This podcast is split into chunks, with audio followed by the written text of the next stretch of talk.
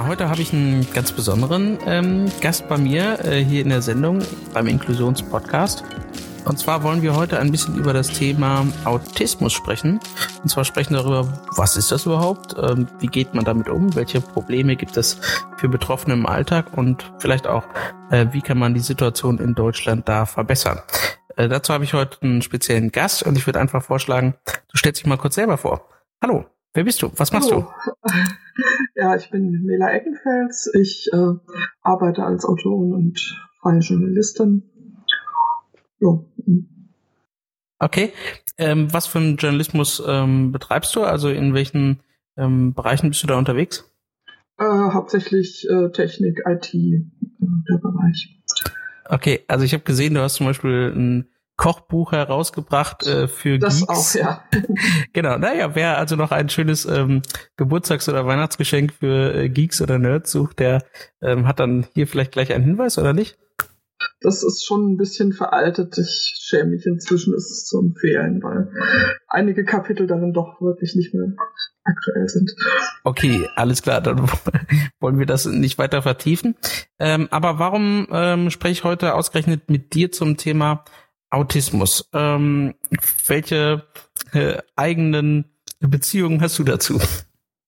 Ja, ich ähm, bin Autistin, also ich wurde vor jetzt ähm, 15 Jahren äh, diagnostiziert, nee, 16 Jahren. Ähm, relativ spät, ähm, halt erst im Erwachsenenalter, was äh, leider relativ typisch ist für weil ähm, die Autismusdiagnose ja erst äh, Anfang der 90er erweitert wurde. Das heißt, viele, die eigentlich ins Spektrum fallen, äh, wurden früher gar nicht diagnostiziert oder anders diagnostiziert. Ähm, ja, weil man noch gar nicht so richtig verstanden hat, was da alles dazu gehört. Und ähm, ja. Vielleicht ähm, kannst du das in deinen eigenen Worten ausdrücken ähm, was, was ist eigentlich Autismus? Also viele von den Hörern und um ehrlich zu sein, ich selber auch, ähm, man hat so ein bestimmtes Bild vielleicht vor Augen und ähm, man hat auch hin und wieder mal Kontakt mit äh, Menschen mit ähm, Autismus, aber so richtig wissen, was das ist, haben, glaube ich, äh, viele nicht darum. Also kannst du das vielleicht ja, kurz beschreiben? Was ist das? Die Definition ist äh, auch immer noch, sag ich mal, eher umkämpft, was genau Autismus ist. Aber ähm, also jetzt mal so, so rein von, von der äh, diagnostischen Definition her, sind Autisten Menschen, die Schwierigkeiten mit zwischenmenschlicher Kommunikation haben, was dann halt um einen, äh, in einem Bereich des Spektrums so aussieht, dass äh, verbale Kommunikation gar nicht stattfindet. Im anderen Bereich des Spektrums findet sie statt, aber ähm, Interaktion ist mit anderen Menschen immer schwierig und ähm, dann kommen halt noch Sachen dazu wie ähm, Stereotypien. Ähm, das heißt Verhaltensweisen, die sich immer wiederholen, wie Schaukeln oder Flattern. Ähm, ja, und äh, ja, dann, was halt auch immer als diagnostisches Kriterium noch gilt, ist, dass äh, kein oder wenig Augenkontakt, äh, Blickkontakt aufgenommen wird und äh, was inzwischen auch zur ähm, Diagnostik gehört, ist, dass äh, die Wahrnehmung verändert ist im Vergleich zum Durchschnitt, sage ich jetzt mal. Mhm. In, inwiefern verändert? Ähm, kann man das ähm, präzisieren? Ähm, manche sagen, es ist eine das Fehlen von Filtern.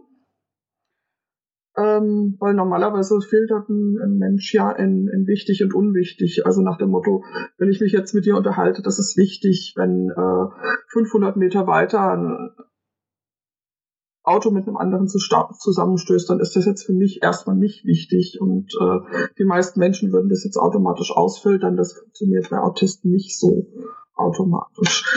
Ähm, aber ich persönlich nenne es nicht gerne, dass die Filter fehlen, sondern dass die Filter ähm, nicht ja nicht wirklich so funktionieren, halt einfach wie bei anderen, weil es gibt noch das, das andere Extrem, ähm, dass wenn diese ganzen Einflüsse zu viel werden, dass die Filter dann halt vielleicht verstärkt anspringen, dass man gar nichts mehr mitbekommt. Und äh, deswegen kommen Autisten halt manchmal auch dann so unansprechbar vor und reagieren nicht auf Sachen von außerhalb. Also, ja. Jetzt hast du eben gerade schon am Anfang gesagt, dass ähm, bei dir selber Autismus erst im Erwachsenenalter diagnostiziert wurde oder ähm, relativ spät jedenfalls. Hm, da würde mich einerseits interessieren, ist das, ist das immer noch typisch? Du hast schon gesagt, das ist sogar relativ häufig der Fall. Ähm, ist das heutzutage immer noch so? Und ähm, was für Probleme oder vielleicht auch Vorteile zieht das nach sich? Also ähm, wie sollte man damit eigentlich in der Zukunft umgehen oder gibt es da bessere Möglichkeiten? Also die man, meinst die Vorteile der Diagnose? Ähm, ja, genau, beziehungsweise das ist ja schon eine Frage, ist überhaupt eine, eine Diagnose wichtig und ähm, hilft das tatsächlich weiter oder kann das zum Beispiel auch dazu führen, dass man stigmatisiert wird, so nach dem Motto, ah, jetzt ist man diagnostiziert und jetzt ist man quasi abgestempelt als Autist? Die, den ersten Teil der Frage habe ich jetzt schon wieder vergessen. Kannst Kein du Problem. nochmal wiederholen?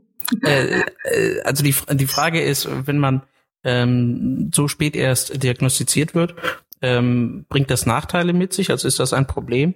Ähm, und wie regelmäßig ist das, ähm, dass so spät erst diagnostiziert wird? Mhm. Okay, also ja, Nachteile bringt es auf jeden Fall mit sich. Ich meine, sonst würde man nicht diagnostiziert, wenn es einfach. Also wenn man gar keine Probleme gehabt hätte, dann, geht man auch nicht zur Diagnose.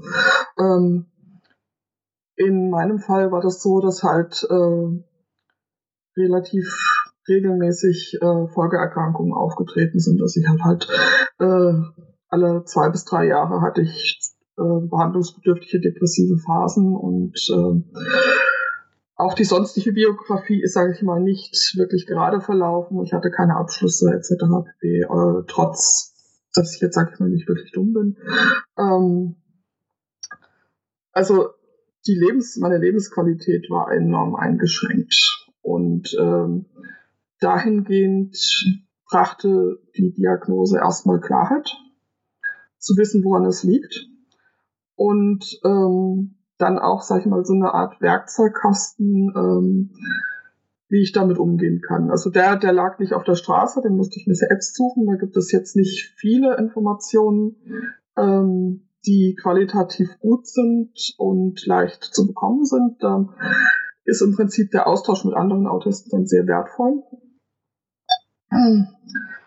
Und ähm, ja, also das, also die, diese negativen Sachen nicht diagnostiziert, nicht diagnostiziert zu sein, die gibt es auf jeden Fall. Also dieser, dieser negative Aspekt, viele ähm, wissen einfach nicht, was mit ihnen los ist, wie sie mit sich selbst umgehen sollen, wie sie mit der um Umwelt umgehen sollen.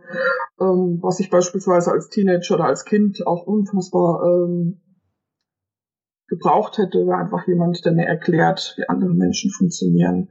Und ich denke mal, also hätte ich diese, diese, so einen Erklärbär gehabt, wäre vieles vielleicht nicht perfekt gelaufen, aber äh, nicht ganz so eskaliert. Hm. Hm. Du engagierst dich ja ähm, heute ähm, sehr aus einer eigenen Selbstbetroffenheit natürlich. Also du bist, wenn man das so sagen darf, Aktivistin ähm, für Menschen mit Autismus. Ähm, bist da sehr, sehr bekannt. Ähm, willst du denn jetzt sagen, zum Vergleich äh, zu deiner Jugendzeit, also du hast gerade gesagt, dir, dir fehlte da zum Beispiel jemand, äh, äh, ja, der dir da behilflich äh, ist beim Erklären ähm, und auch eine frühe Diagnostik hätte jetzt dir wahrscheinlich dann äh, geholfen, so habe ich das jetzt verstanden.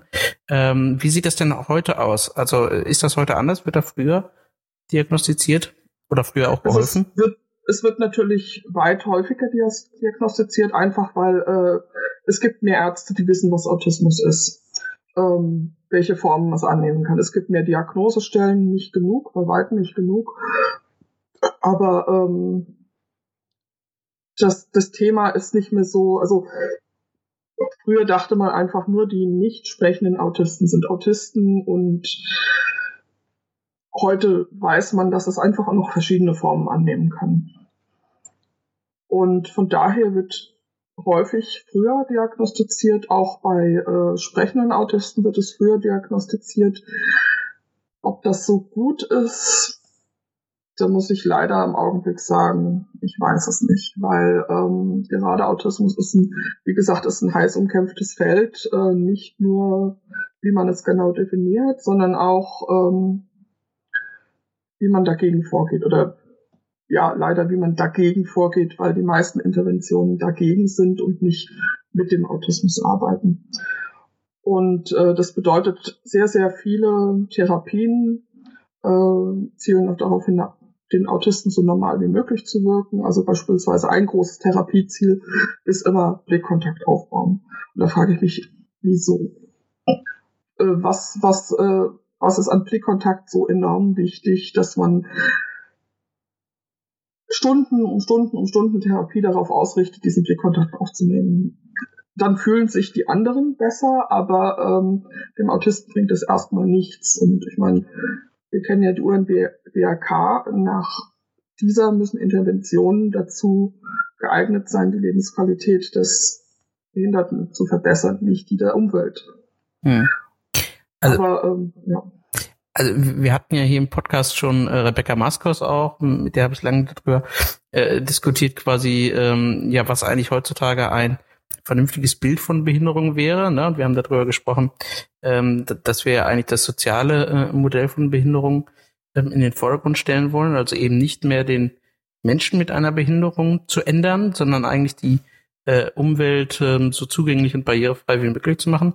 Äh, würdest du sagen, dass da gerade vielleicht auch Autismus äh, eines der äh, ähm, krassesten Beispiele dafür sind, dass man eben äh, versucht, ähm, äh, die Menschen mit Autismus in irgendeiner Art und Weise zu ändern, der der Mehrheit äh, anzupassen, ähm, statt quasi eher äh, vielleicht rauszugehen zu sagen, so wir erklären jetzt anderen Menschen, wie sie äh, zum Beispiel adäquat ähm, ja in eine Kommunikation eintreten können mit Menschen mit Autismus.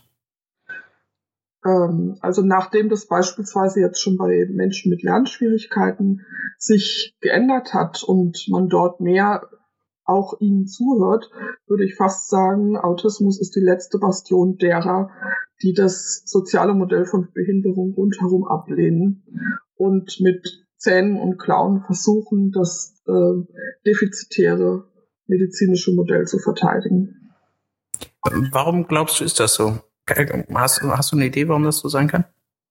Äh, ein großer Teil der ähm, ähm, Therapie-Szene, äh, sag ich mal, wird von Behavioristen äh, dominiert die ja in fast allen Bereichen an äh, Standing verloren haben und relativ irrelevant geworden sind. Und wie gesagt, Autismus ist so der letzte Feld, wo sie ihre Philosophie ähm, ja, propagieren können und halt auch auf, ähm, ja, auf Gehör stoßen. Hm. Wer hast du gesagt? Juristen oder Thera Therapisten? BHF-Juristen, also. Ah, ähm, okay, erklär mal genau, weil ich glaube nicht, dass jeder weiß, was das ist. Es gibt ja also die, die Psychologie hat sich ja äh, entwickelt von Freud, was relativ unwissenschaftlich war, all, all seine ähm, Theorien und wie er versuchte, sie zu belegen. Äh, das, was dann nach Freud kam, war der Behaviorismus, also ähm, das, die Lehre vom, vom menschlichen Verhalten. Ähm, die heute noch äh, sich quasi auf die Fahnen schreiben, die ersten gewesen zu sein, die wissenschaftlich vorgegangen sind. Aber ähm, in dem Bereich ist sehr viel, also weil, weil man dort ausgeht, der Mensch ist erstmal ein, ein blankes Blatt Papier, das dann von der Gesellschaft von äh, durch Konditionierung auch gefüllt wird. Also im Prinzip ähm, ja, also das ist, ist schon ein sehr äh, ethisch fragwürdiges Bild überhaupt von Menschen, ihn so als, als blanke weiße Fläche, wenn er geboren wird, zu, zu begreifen. Und ähm, die Therapien, die daraus ent, ent, entstanden sind, die zielen häufig darauf ab, dieses, dieses blanke Papier, also äh, White Slate, äh, ich der äh, konkrete Begriff fällt mir gerade nicht ein, wiederherzustellen und die dann mit gewünschten Inhalten zu füllen. Also erneut eine relativ ethisch problematische äh, Vorgehensweise. Und nach den Behavioristen kam dann die, Kogn die kognitive Psychologie, von der man eigentlich sagt, dass sie ähm, die Verhaltenspsychologie erneuert hat und äh, Fehlentwicklungen aus der halt erkannt und beseitigt hat.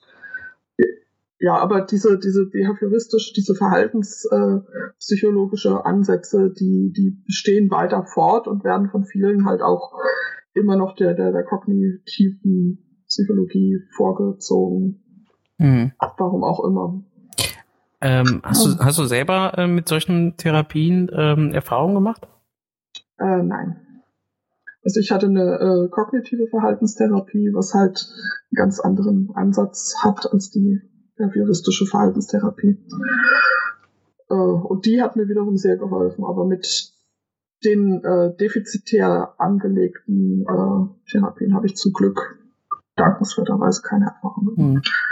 Ähm, kannst du vielleicht aber trotzdem ähm, beschreiben, wie so eine ähm, Therapie abläuft? Also was kann ich mir darunter ähm, vorstellen? Ich verstehe jetzt soweit, ähm, dass man also bei dieser äh, alten Variante äh, sich quasi vorstellt, da ist jetzt ein äh, junger Mensch zum Beispiel, der hat äh, der, der ist jetzt quasi ein weißes Blatt Papier und das versuche ich jetzt so zu beschreiben, wie ich es quasi als Gesellschaft gerne hätte.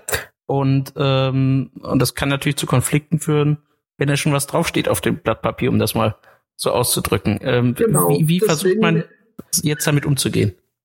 Deswegen nennen Behavioristen nennen das äh, ohne Witz, die nennen das äh, Löschen und Formatieren, was ich sag mal dehum dehumanisierende Begriffe sind, die auch äh, wieder ein bisschen auf diese ethische Problematik der ganzen Fachrichtung hinweisen. Das ist ja wie ähm, bei so bei so Filmen mit so äh, Robotern aus der Zukunft oder so, wo man sagt, die müssen wir jetzt erstmal umschreiben, weil der was falsch macht. Ja, also. Ja, also das ist eine Analogie, die finde ich durchaus treffend, ja. Ähm, also wie es früher ablief, da wurde halt teilweise wirklich mit, mit aversiver versucht, ähm, also mit Bestrafung versucht, äh, unerwünschtes Verhalten ähm, ja nur noch mit, mit negativen Emotionen zu verbinden und so auf diese Art und Weise abzustellen. Inzwischen läuft das ein bisschen anders, ähm, angeblich zumindest.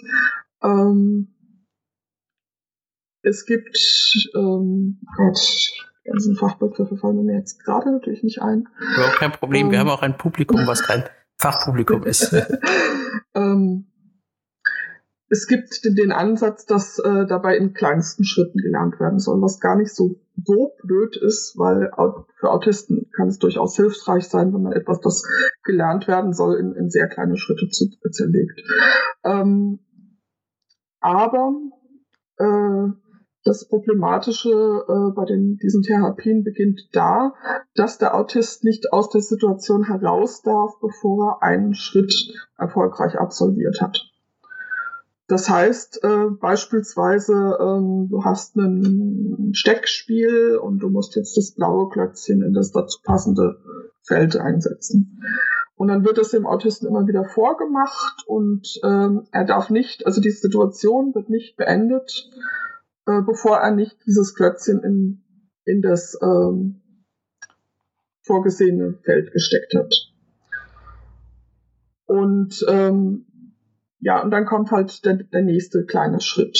Und, und so baut das immer aufeinander auf. Und wie gesagt, das Problem ist halt einfach dieser, äh, die Situation wird erst beendet, wenn das Lernziel äh, erfolgt ist. Und die Situation wird auch immer wiederholt. Also diese, das gleiche Ergebnis muss immer wieder ähm, nochmal geleistet werden, äh, bevor die Situation wieder beendet werden darf und dann halt beispielsweise Bedürfnisse genehmigt werden. Also es wird nicht mehr mit, mit äh, Bestrafung gearbeitet, aber es wird beispielsweise damit gearbeitet, dass bestimmte Bedürfnisse äh, vorenthalten werden. Und das ist natürlich äh, ebenso fragwürdig wie. Das heißt, das ist, das kann ja zu einer ganz schönen äh, Zwang- oder Drucksituation führen Stelle ich mir zumindest jetzt vor, genau. Also Situation, ja. Vor allem, da diese Therapien halt sehr zeitaufwendig sind. Äh, sie sind bis zu 40 Stunden die Woche, werden sie angewendet. Das heißt, da hat ein, ein, ein, autistisches Kind eine volle Arbeitswoche, die es nur Therapie ableistet.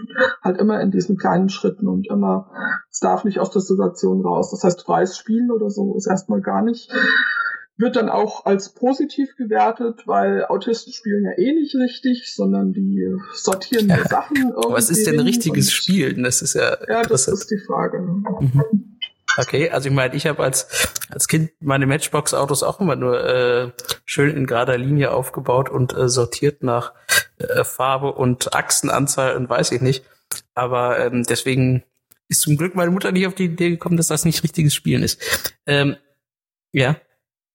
Ähm, gut, aber ähm, was mich jetzt dabei interessiert, ist sehr, wir, wir kennen das aus anderen Bereichen, zum Beispiel äh, Menschen mit einer geistigen Behinderung. Ähm, da gibt es dann immer eine bestimmte, naja, wie soll ich sagen, so eine Lebensbiografie, die sich sehr ähnelt. Also bei ja. Menschen mit geistigen Behinderungen haben wir das immer, dass wenn man irgendwie in, in irgendeine Förderschule ähm, äh, kommt, dann kommt man irgendwie in, in eine Wohneinrichtung, irgendwann dann in eine Werkstatt. Also wir haben immer irgendwie eine ziemlich ähnliche Biografie und es gibt ähm, kaum ein Entrinnen, wenn man erstmal in dieser ähm, in dieser Art von von soll ich das sagen, Biografieverknüpfungen oder so drin ist. Ähm, ist das jetzt bei, bei Menschen mit Autismus ähm, ähnlich? Also wie, ähm, wie einfach ist es dort zum Beispiel dann als, als Kind, Jugendlicher oder junger Erwachsener dann auch noch zu sagen, also nee, ich möchte das nicht, ich, ähm, ähm, also welche, welche Freiheit hat man da selber zu entscheiden? Ähm, das hängt davon ab, in welchem Bereich des Spektrums man sich befindet. Äh, Teil ist, dürfte es sehr ähnlich äh, sein, was die Biografien von Menschen mit Lernschwierigkeiten angeht. Äh, einfach der Teil, der jetzt nonverbal ist, der halt nicht sprechend ist, ähm, wo man auch kognitive Einschränkungen vermutet, häufig nur vermutet, weil ähm, sehr häufig mit verbalen Tests überhaupt äh, IQ getestet wird, die sind nicht geeignet für Autisten, so dass bei sehr vielen angenommen wird, sie sind viel weniger intelligent, als sie tatsächlich sind, ähm, so dass sie halt auch einfach mit noch in, in diese, diese Kategorie Menschen mit Lernschwierigkeiten reinfallen und genauso behandelt werden. Und du da auch diese, genau die gleichen Biografien hast, die unausweichlich in die Förderschule führen, in die Werkstatt führen und äh, sonst nicht viel Flexibilität äh, zulassen. Und dann gibt es eine ganze Reihe, ähm, wo du ja, wo es wirklich schwer ist, noch noch einheitliche äh, Sachen zu finden. Also jetzt gerade bei äh, sprechenden Autisten, die, sage ich mal, äh, auch ein bisschen höher im IQ-Bereich angesiedelt sind, äh, hast du einfach sehr häufig, dass sie sehr spät diagnostiziert werden und dass da äh, in, in der Lebensbiografie schon Ähnlichkeiten auftauchen, wo du halt sagen kannst, also beispielsweise Folgeerkrankungen sind mit schöner Regelmäßigkeit äh, aufgetreten, wie halt äh, Angst- und Panikstörungen, ähm, Depressionen. Ähm, also Depression ist ein ganz, ganz großes Problem. Es gibt, gab auch eine, eine Studie äh, aus Schweden kürzlich, dass glaube ich, die Selbstmordrate unter äh, Autisten im etwas oberen IQ-Bereich mindestens neunmal so hoch ist wie im Durchschnitt. Und, ähm, ja, und, und häufig halt auch, äh, dass dort, ähm, dass du sehr viel Versagen findest von Leuten, die eigentlich relativ gute Fähigkeiten haben und trotzdem, trotzdem versagen und immer halt auch an den gleichen, gleichen Problemen versagen, wo halt Kommunikation mit der Umwelt eine große Rolle spielt, die, die nicht funktioniert. Ähm, ja, und dann gibt es halt, sag ich mal, was früher als, als Asperger-Autismus äh, diagnostiziert wurde, äh, Leute, die jetzt eher noch jung sind, äh, wo es sehr davon abhängt, wo du lebst wie die Biografie aussieht, was, was angeboten wird. Ähm, wo jetzt auch, sag ich mal, relativ ähm, fast aktionistisch versucht wird, ähm, Möglichkeiten zu schaffen, wie, äh, wie die Versorgung besser gestaltet werden kann, äh, wo ich aber halt jedes Mal ja nicht so wirklich glücklich bin, was sich da entwickelt. Also ähm, teilweise werden, wenn, wenn jetzt beispielsweise gerade gerade Leute, die jetzt eigentlich noch mit Asperger bevor, bevor die Diagnose zur Autismus-Spektrum-Störung alles zusammengelegt wurde, die halt jetzt im Asperger-Bereich diagnostiziert wurden, ähm, mit Unterstützung vom Elternhaus und so, die machen ganz normal Abitur, äh, gehen danach möglicherweise auf die Uni, äh, kriegen dort teilweise dann halt auch äh, Studienbegleitung. Ähm, ja, also es, es ist viel in, in Bewegung, viel ist äh, wie vor 20 Jahren. Es ist kein einheitliches, äh, keine einheitliche Versorgung. Es ist äh, ja sehr chaotisch. Hm. Jetzt, ähm, wenn du sagst, es gibt ja kein einheitliches, ähm, einheitliche Versorgung, ähm, äh, gibt es denn zumindest eine eine Debatte äh, einerseits bei den Betroffenen, aber auch äh, bei denjenigen, die zum Beispiel Therapie oder Unterstützungsformen anbieten. Äh, gibt es erstens diese Debatte darum, also findet dort ein, ein Streit statt, in welche Richtung es gehen soll? Und was mich natürlich sehr interessieren würde, wer sind denn diejenigen, die zum Beispiel überhaupt noch solche veralterten Therapieformen anbieten und gibt es dagegen einen großen Protest?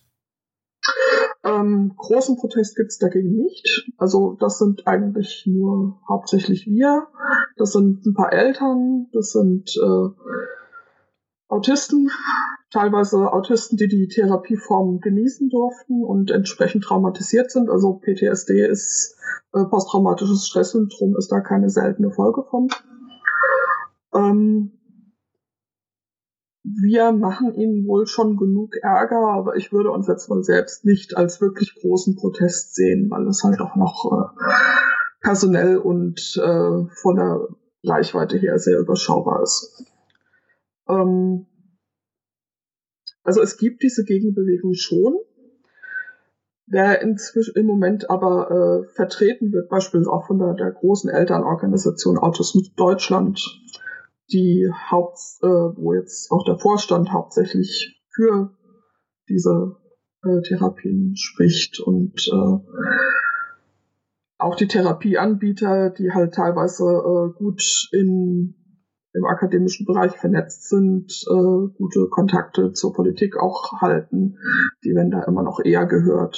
Und äh, beispielsweise gab es da jetzt vor letztes Jahr ein Gespräch bei der CDU, wie man da vorgehen soll.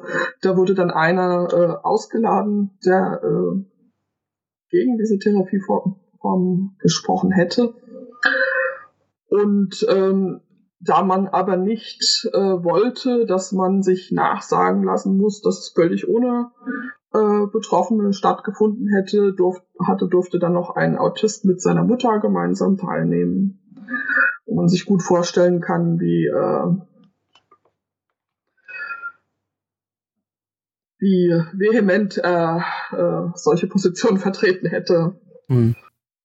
Also das heißt, ähm, das hört sich jetzt für mich also wie gesagt, ich habe sonst äh, wenig Ahnung, um das mal auch ganz ehrlich zu sagen, äh, äh, von, von dem ähm, Bereich Autismus, aber es hört sich sehr, sehr ähnlich an, wie wir das eben in anderen äh, äh Bereichen äh, auch haben, wo quasi äh, Elternverbände äh, immer vorgeschickt werden, wo eben oft keine Betroffenen drin sitzen oder nur sehr wenige, ähm, wo wir dann Anbieter von irgendwelchen ja, Dienstleistung haben, ja, also ob das jetzt Therapieformen sind oder wie gesagt in anderen Bereichen sind es vielleicht äh, Unterbringungsmöglichkeiten oder ähnliches, aber wo wir jedenfalls große Institutionen haben, die dort ein schlichtes Eigeninteresse dran haben, dass bestimmte äh, Therapieformen vielleicht weiterlaufen oder bestimmte äh, Bilder ja auch von Betroffenen gezeichnet werden.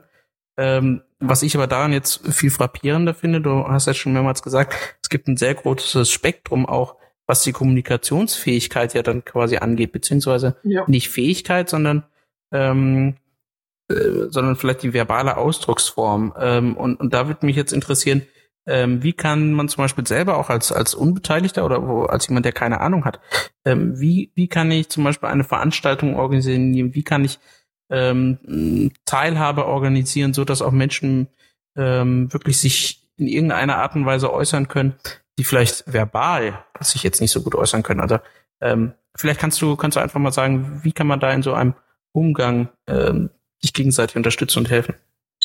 Äh, wenn du, also ganz konkret, äh, wenn du nicht sprechende Autisten in sowas einbinden möchtest, dann brauchst du irgendeine Form der schriftlichen Kommunikation. Beispielsweise halt einfach eine, ähm, eine Wand, wo mit einem Beamer, ähm, was weiß ich, ein, ein, ein Chat angestrahlt wird, wo Leute, die jetzt nicht äh, so gut verbal kommunizieren können, sich dann über diesen Weg beteiligen, wo man dann halt auch schaut, kommen, kommen da Sachen rein, die wichtig sind und das dann vielleicht ans Podium oder was auch immer äh, da gerade stattfindet, weiterleitet.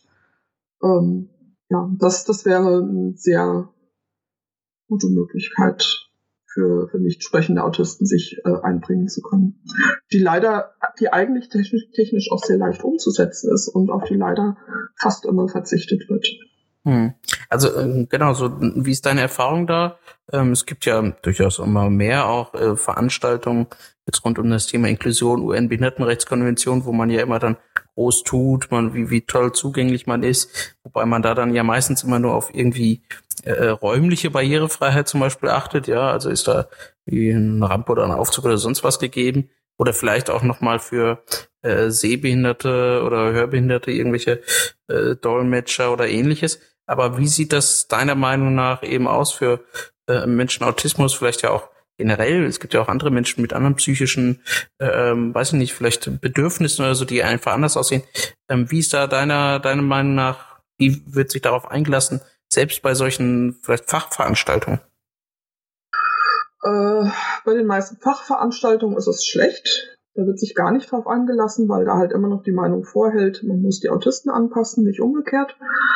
Ähm, bei anderen Veranstaltungen, also ich jetzt sag mal CCC beispielsweise, oder ähm, also für die Zuschauer äh, Chaos Computer äh, Club Kongress. Genau. Mhm. genau. Bei, bei solchen Veranstaltungen, die jetzt sage ich mal sich an äh, ohnehin eher damit beschäftigen, äh, Themen für die Allgemeinheit zu öffnen, wird es besser da werden jetzt zunehmend beispielsweise Rückzugsräume angeboten, wo man sich halt auch mal aus der Situation rausne rausnehmen kann, wenn alles zu viel wird, wenn die Eindrücke zu viel geworden sind und äh, man einfach so überladen von allem ist, dass die, die Kraft weg ist, dann kann man da dahin gehen. Ähm, für mich war die einzige Möglichkeit früher beispielsweise dann immer halt die Veranstaltung fluchtartig zu verlassen, nach Hause zu fahren und äh, mich noch so lange zusammenzuhalten, bis ich dann zu Hause war und die Tür zu machen konnte. Ähm, und da sind die, diese Angebote sind extrem gut und äh, werden auch extrem gut angenommen. Und es ist halt auch immer so, äh, wenn ich beispielsweise irgendwo hinfahre und weiß, dort ist ein Ruheraum, dann habe ich die Ruhe im Kopf, zu wissen, ich kann da jederzeit reingehen. Und dann baut sich bei mir häufig die Anspannung gar nicht erst auf, weil ich weiß, ich kann jederzeit, wenn es zu viel wird, kann ich raus, rausgehen und keiner schaut mich blöd an und äh, allen ist es alles klar. So dass ich dann häufig die Veranstaltung viel besser überstehe, als wenn der Ruheraum nicht da ist, dass ich den häufig gar nicht mehr, gar nicht mehr brauche. Und ähm, das ist super. Was äh, jetzt halt noch nicht so richtig häufig stattfindet, ist, dass eine Möglichkeit äh, existiert, sich halt schreibend an sowas zu beteiligen, nicht sprechend. Hm. Also gerade äh, so bei, bei Diskussionsrunden stelle ich mir das, äh, oder ist mir das noch nie aufgefallen, dass jetzt jemand sagt, und hier vorne würde meinetwegen, also genau, wie, wie macht man das praktisch vielleicht? Äh, reicht es, wenn man jetzt sagt, und hier irgendwo an der Seite steht ein, ein Laptop, wo ihr meinetwegen was, was schreiben könnt oder, oder wir legen irgendwo ja, Blatt Papiere aus oder wie, genau indem du halt ein Netzwerk zur Verfügung stellst und eine, wie gesagt, eine Chat-Plattform hast, ähm, gibt es ja, kannst du ja über relativ viele verschiedene Sachen realisieren, beispielsweise über Discord oder Skype oder die, die Techniken liegen ja alle schon auf der Straße. Dass du dann halt noch einen Ort kommst, wo das raus kommt, wo das eingesehen werden kann von allen Teilnehmern, dann vielleicht doch jemanden abstellst, der halt das auf wichtige Sachen durchgeht, weil nicht, nicht jeder wird die ganze Zeit da den Blick drauf haben können.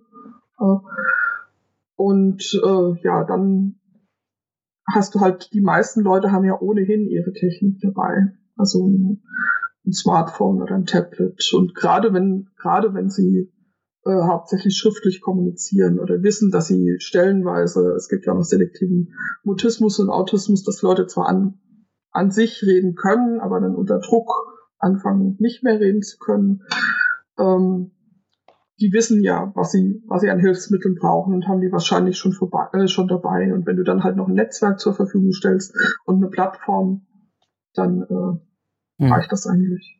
Äh, gibt es denn ähm, auch äh, selbstbetroffenen Organisationen, also jetzt im Gegensatz zu diesen äh, Elternverbänden, zu irgendwelchen äh, die Dienstleistungsorganisationen, Institutionen, gibt es da auch ähm, gut vernetzte selbstbetroffenen Organisationen, die zum Beispiel auch ähm, Informationen bereitstellen können für Leute, die jetzt sagen, ich habe selber keine Ahnung, aber ich möchte meine Veranstaltung beispielsweise zugänglich machen?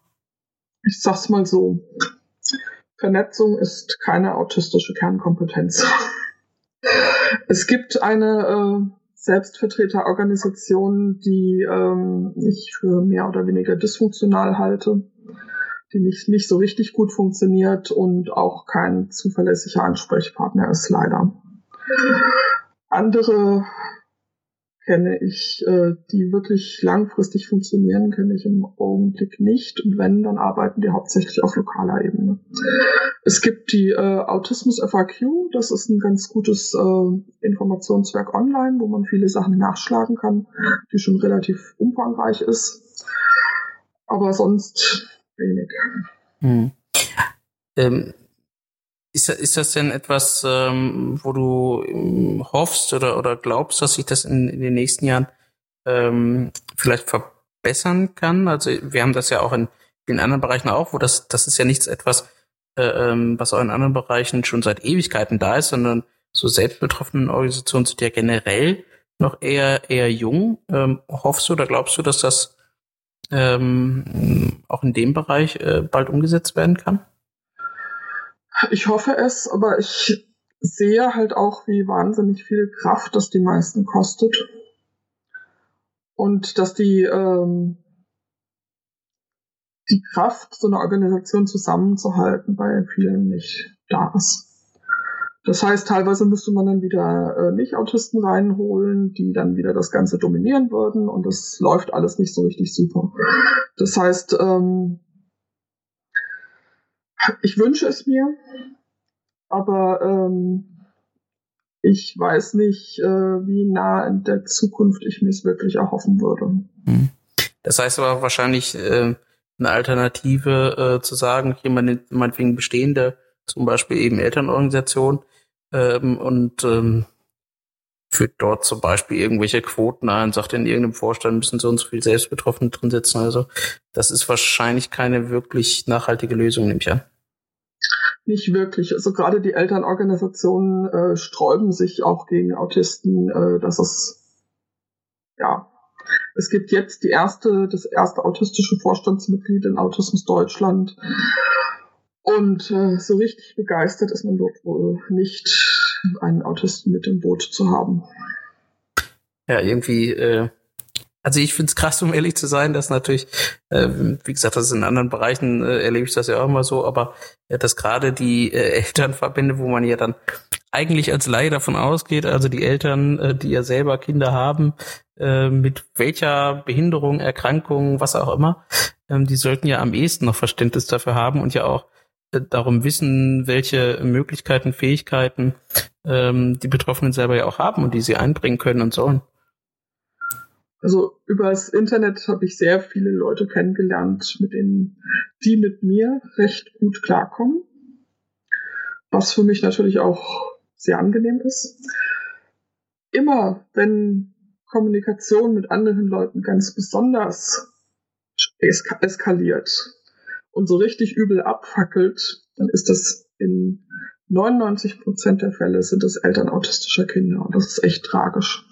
Weil man dann natürlich dann auch äh, ungefähr darauf zurückschließen kann, wie ähm, aufgeschlossen sie ihren eigenen Kindern gegenüberstehen und deren Verhalten. Hm. Ähm, das hängt ja wahrscheinlich auch viel damit zusammen, wie wir vielleicht als ähm, Gesellschaft äh, überhaupt umgehen mit Menschen mit Autismus und vor allen Dingen auf welches ja. Bild wir vielleicht zeichnen. Ähm, ich habe so das Gefühl, obwohl ich da ja gar nicht besonders drauf achte, aber ich habe so das Gefühl, dass man in den letzten Jahren immer mehr zum Beispiel auch überhaupt den Begriff Autismus als ähm, Stigma benutzt, als Beleidigung, als äh, ähm, Zuschreibung für irgendetwas ähm, wo man jetzt meint, da verhält sich jemand nicht so, äh, wie er sich vielleicht verhalten sollte oder ähnliches. Äh, wie ist da so dein, dein persönlicher Eindruck? Mein persönlicher Eindruck ist, dass das stark äh, beeinflusst, wie die Gesellschaft, also wie Einzelne auch halt Autisten sehen, wie Eltern auch ihre autistischen Kinder sehen. Ähm, da werden sehr häufig Stereotype, die medial äh, verbreitet werden, übernommen und ähm, ja, äh, sehr ungut daran beigetragen hat halt auch die größte aller Elternorganisationen, Autism Speaks, äh, die aus den USA stammt, ähm, die halt wirklich, seit sie vor ähm, jetzt 13 Jahren sich gegründet haben, äh, die Diskussion sehr beeinflusst hat und auch die Sichtweise auf Autisten sehr beeinflusst hat.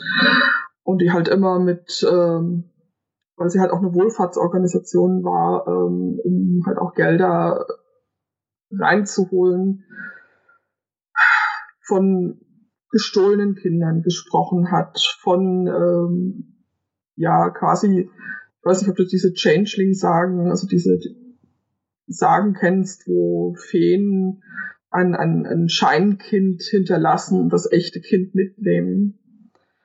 Ähm, und halt so, so, so eine Art äh, nicht ganz Mensch hinterlässt, das auch noch böse ist. So diese dieses Bild hat Autism Speaks. Äh, also dieses Bild haben sie massiv bemüht und äh, also, also quasi so, so, vielleicht, damit ich das richtig verstehe, quasi so ein Bild, ähm, wie als wäre der Autismus selber äh, quasi irgendetwas, was einen einen Menschen dort zerstört oder angreift und dann hinterher quasi nur noch eine, eine Hülle zurücklässt? Kann man das, äh, ist das ja. das, was Sie verbreiten? Also quasi einmal das, ähm, dass der Autismus halt ist, das, das Menschliche zerstört. Mhm. Und, äh, oder auch teilweise, dass der Autismus quasi wie so eine Schale um den Autisten drum herum liegt und man diese Schale entfernen muss und ein normales Kind drunter hervorkommt und wo dann halt auch wirklich jede, äh, jedes Mittel recht ist, quasi um diese Schale zu entfernen. Also das ist ja genau dieses, dieses krasse Bild wieder, dass äh, quasi, äh, dass das nicht Teil der eigenen Persönlichkeit oder des Menschen ist. Ähm, und das haben wir, äh, ich kann das immer nur vergleichen, weil, weil nur das ist das, was, wo ich selber Erfahrung habe, aber äh, ähm, das ist so ein bisschen wie, hey Mensch, Konstantin, äh, wir machen dich jetzt wieder gesund, damit du laufen kannst und dann bist du wieder ein ein normaler Mensch, wobei ich ja sagen würde, Moment mal, also meine Persönlichkeit wird dadurch bestimmt und auch definiert, äh, was für einen Körper ich eben auch habe und dass ich eben auch äh, eine Behinderung habe, das bin ich. Das ist jetzt nicht, äh, wenn man das wegnimmt, dass ich dann plötzlich ein anderer, besserer, tollerer Mensch bin. Äh, und das ähm, stelle ich mir vor, dass das ja auch ein, äh, einen großen psychischen Druck dann ähm, eigentlich ausübt, weil es ja eigentlich an, an dich oder andere Menschen mit Autismus eigentlich ja auch so eine Aufforderung gibt, so nach dem Motto, werd mal diesen Autismus los und danach bist du irgendwie ein sozial kompatiblerer Mensch. Äh, empfindest du das auch so? Äh, also ich persönlich, ich weiß nicht, ob ich es so empfinde, ich muss gestehen, also wenn, dann werde ich sehr wütend. Ich nehme es mir nicht mehr persönlich. Also da, da darüber bin ich heraus. Ich lasse meinen Selbstwert nicht mehr dadurch beeinflussen. Aber das war natürlich auch ein Prozess, der sich jetzt seit der Diagnose bis zum, zum heutigen Tag quasi äh, durchgezogen hat. Das war natürlich mal anders. Ähm, aber ich sehe das schon noch, dass das ähm, viele jüngere Autisten das schon so trifft und diese ganze entmenschlichende Rhetorik um Autismus herum ähm, halt auch mit zu diesem diesem äh, starken Hintergrund, was Depressionen und, und Selbstmorde unter Autisten angeht, beiträgt. Hm.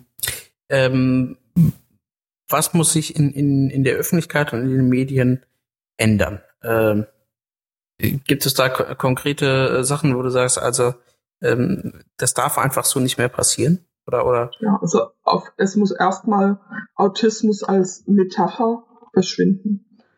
Weil es wird immer als, also es wird äh, verwendet, es, es zeigt eigentlich mehr über den, der es verwendet, was er über Autisten und von Autismus denkt, welche Vorurteile er hat, als es wirklich etwas über Autismus aussagt, weil äh, also du liest irgendwo, das ist fast autistisch und dann überlegst du erstmal, was wollte der damit sagen, weil das ist nie eindeutig. Das wird mal verwendet für Egoismus, mal wird es verwendet für Kaltherzigkeit, mal wird es verwendet für Emotionslosigkeit und das alles sind Stereotype, sind äh, klischeehafte Vorstellungen über Autismus und Autisten, die zum großen Teil inzwischen glücklicherweise widerlegt sind, die aber so weitergetragen und verstärkt werden. Also das Autismus als Metapher müsste erstmal komplett aus den Medien verschwinden, aus den aus dem Sprachschatz von Politiker, die es halt immer ganz gerne verwenden, wenn sie einfach nur sagen möchten, das, denke ich, ist pathologisch. Autismus ist im Augenblick so eine starke negative Metapher, ähm, dass es die öffentliche Sicht auf Autisten wirklich absolut trübt und verstellt und auch den Umgang mit Autisten negativ beeinflusst. Und das geht dann halt außerhalb Deutschlands schon mal so weit, dass ein Autist gehetzt wird, bis er über eine Klippe springt. Und hm. ja. Ähm, jetzt stelle ich mir einfach vor, es gibt vielleicht ähm, jetzt Zuhörer ähm, hier, die jetzt sagen, Moment mal, also ähm, Jetzt erzählen die äh, seit fast einer Stunde, äh, äh, was es quasi für, für aktuelle Probleme gibt und wie man vielleicht äh, anders mit dem Thema Autismus umgehen soll. Aber meine eigene Erfahrung ist eine ganz andere. Ja, das ist ja immer das, was man dann gerne hört. Ähm, und die dann äh, gerne sagen, also weiß ich nicht, ich habe zum Beispiel hier in einer Einrichtung gearbeitet, wir hatten auch Autisten und da mussten wir aufpassen, dass die hier nicht irgendwie, äh, weiß ich nicht, sich gegenseitig lynchen oder die irgendwie aggressiv werden oder ähnliches. Hm, äh, was glaubst du, ähm, also was äh, glaubst du erstens, dass das tatsächlich eine, eine realistische Einschätzung ist? Gibt es tatsächlich solche äh, Einrichtungen, ähm, wo, und ich, das vermute ich jetzt einfach mal durch einen falschen Umgang äh, mit den Menschen ähm, es zu Aggressionen kommt, ähm, dass es dort zu Verhalten kommt, wo man ehrlicherweise wirklich sagen muss, das ist in diesem Moment tatsächlich äh, irgendwie ähm, gefährlich oder bedrohend und wie würdest du sagen, müssen wir eigentlich mit sowas umgehen? Also die Gründe davor und, der, der, und, und dann wie muss man damit umgehen, ja? Ich sag mal, grundlegend ist Autismus eine Kommunikationsbehinderung. Das Problem ist, dass vielen Autisten einfach das Werkzeug fehlt, sich ihrer Umwelt mitzuteilen. Und dann sind teilweise ähm, also gerade weil die Wahrnehmung halt auch häufig so überschießend ist und viele Sachen, die, ich sag mal, du, du schaust jetzt in die Sonne und das ist unangenehm. Und ein Autist schaut in die Sonne und er würde sich am liebsten vor Schmerz krümmen. Er hat aber halt gelernt, äh, er darf sich nicht auffällig behalten, weil sonst wird er sanktioniert. Weißt du? Ähm, dadurch, dass vielen Autisten äh, die Möglichkeit fehlt, sich verständlich zu machen. Und auch, sag ich mal, kommunikativ an sich fähigeren Autisten, wenn es langsam eskaliert, die Kraft fehlt, sich noch verständlich zu machen, ähm, muss im Prinzip von der anderen Seite ähm, kommunikativ entgegengekommen werden. Es müssen andere Varianten zu kommunizieren akzeptiert werden. Es muss ähm, das, das akute Äußern von, von Schmerz, selbst wenn man selbst keine Quelle für Schmerz wahrnimmt, muss ernst genommen werden. Und äh,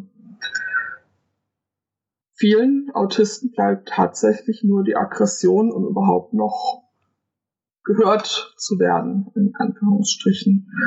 Und viele dieser Situationen kann man deeskalieren, indem man zuhört und halt wirklich jede Art der Kommunikation akzeptiert, die der Autist in dem Moment noch fähig ist zu leisten. Mhm.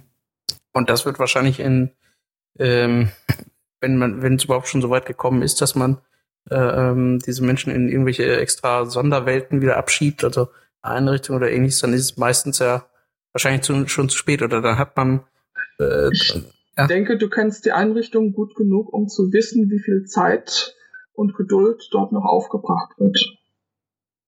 Also vielleicht an die Zuhörer, damit ist gemeint, da ist gar keine Zeit und äh, äh, gar keine äh, Möglichkeiten mit der individuellen ähm, ähm, ja überhaupt Platz für Individualität. Also das ist ja überhaupt schon ein Problem, dass in irgendwelchen ähm, Sonderwelten einfach da kein Platz mehr da ist, sich wirklich um den Menschen als solches zu kümmern. Ähm, vielleicht ähm, ähm, schon so in Richtung eines Abschlusses ähm, für, für dich persönlich, ähm, wie, wie stellt sich so die Entwicklung der letzten Jahre generell dar? Also wir haben jetzt viele Aspekte angesprochen. Wir haben quasi angesprochen, dass, dass so von den Therapien her vieles noch verwendet wird, was überhaupt nicht mehr Stand eigentlich der, der aktuellen Wissenschaft oder Forschung ist und trotzdem wird es aus vielen Gründen noch weitergemacht. Ähm, wir haben besprochen, dass wir in der Öffentlichkeit ein Bild von Autismus haben, das eher sogar schlimmer wird und wir haben quasi eine Segregation, also eine, äh, ein Abschieben in irgendwelche Sonderwelten.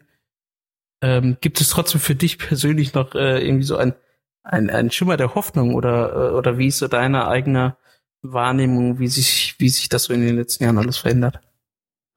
Ich habe den Eindruck, der sich jetzt so über die letzten Monate hinweg entwickelt, dass ähm, es eine neue Generation gibt, die jetzt häufig schon äh, im Kindesalter diagnostiziert wurden. Also ein Betroffenen, eine neue Generation. Genau. Mhm. Die aber in ihrer Einstellung schon viel weiter sind, die ähm, viel, sich viel äh, stärker selbst vertreten, die ähm, auch den Willen haben, ihr Leben anders einzurichten, als das die Gesellschaft für sie vorgesehen hat. Und ähm, wo ich einfach sage, ja, also da kommt was nach. Das ist, das kann was. Da könnte was draus werden.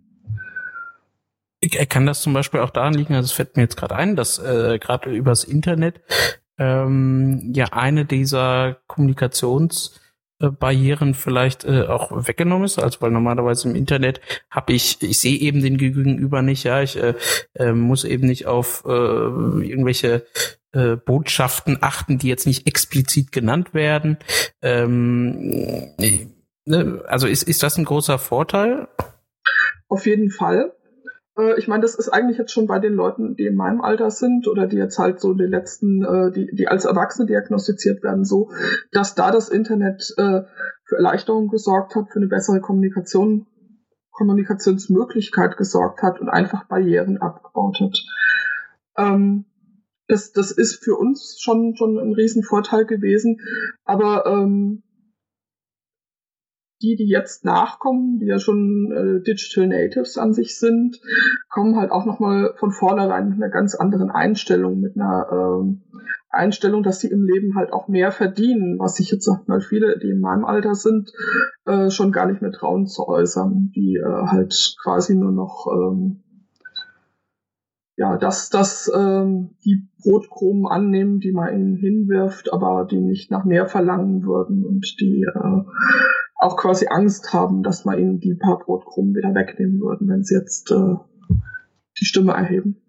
Und äh, aber wie gesagt, ich habe gerade schon so den Eindruck, dass da eine, eine starke jüngere Generation nachkommt, die sich nicht so leicht zum Schweigen bringen lassen wird, denke ich. Ich erhoffe mir da von denen relativ viel. Okay, aber wir wollen trotzdem keinen Druck aufbauen. äh, äh, nein, aber jetzt hast du gerade noch gesagt, ähm, äh, quasi, äh, die, die sind selbstbewusster und die stellen auf Forderungen auf. Nochmal ganz persönlich an dich, was für Forderungen hast du gegenüber zum Beispiel, ähm, weiß nicht, Politik oder anderen Institutionen? Was muss sich äh, dringend ändern? Gibt es zum Beispiel, also kann da Politik zum Beispiel selber was machen? Können die jetzt sagen, also irgendwie es gibt ein Gesetz, das muss dringend geändert werden? Oder an wen würdest du Forderungen stellen? Die Politik könnte erstmal äh, sich dahingehend ändern, dass sie, wenn sie mit Betroffenen spricht, tatsächlich mit Betroffenen spricht, nicht mit den Eltern, nicht mit Therapeuten, sondern mit Autisten. Das wäre so die, der erste Schritt zur Besserung. Ähm, ja, ähm, dann natürlich halt auch, äh, es, es müsste so viel gemacht werden. Es müsste halt einfach Schrittchen für Schrittchen die Einstellung zu Autisten geändert werden, äh, akzeptiert werden, dass Autisten Menschen sind, ohne Wenn und Aber, dass sie auch Rechte haben, dass auch auf sie die UNBRK anzuwenden ist und nicht erst, wie es jetzt immer gerne so verklausuliert gesagt wird, man muss sie erst inklusionsfähig machen, weil das ist keine Inklusion, wenn ich jemanden inklusionsfähig mache. Ähm, das ist sehr gruselig. Also äh, so, solche Argumente hörst du durchaus äh, ja. häufiger?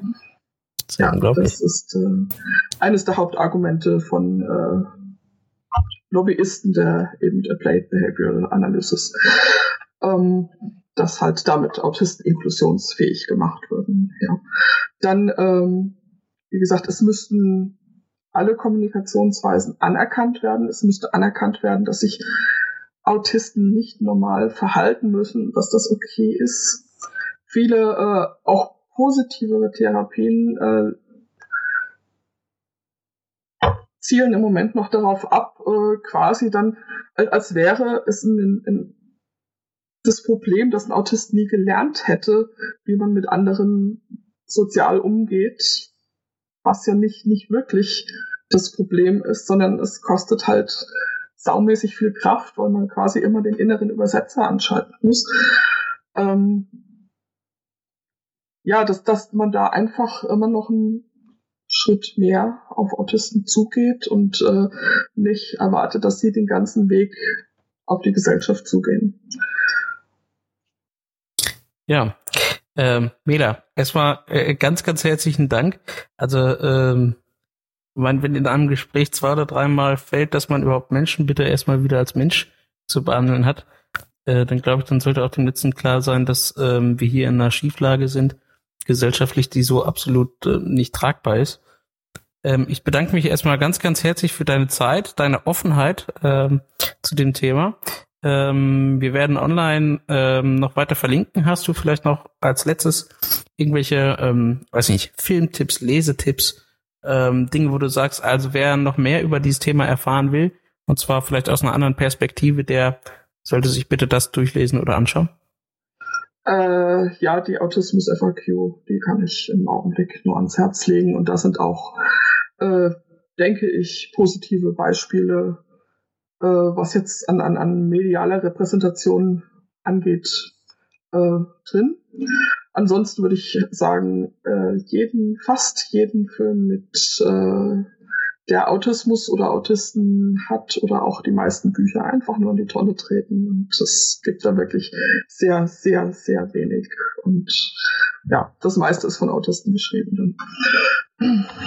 Alles klar, also am besten persönlich über äh, mit Menschen sprechen, kommunizieren, kennenlernen und ähm, ansonsten wir verlinken noch die Autismus FHQs. Ähm, ich bedanke mich ganz herzlich ähm, und Ihnen, liebe Zuhörer, noch einen schönen Nachmittag, einen schönen Tag. Bis dann. Tschüss. Tschüss.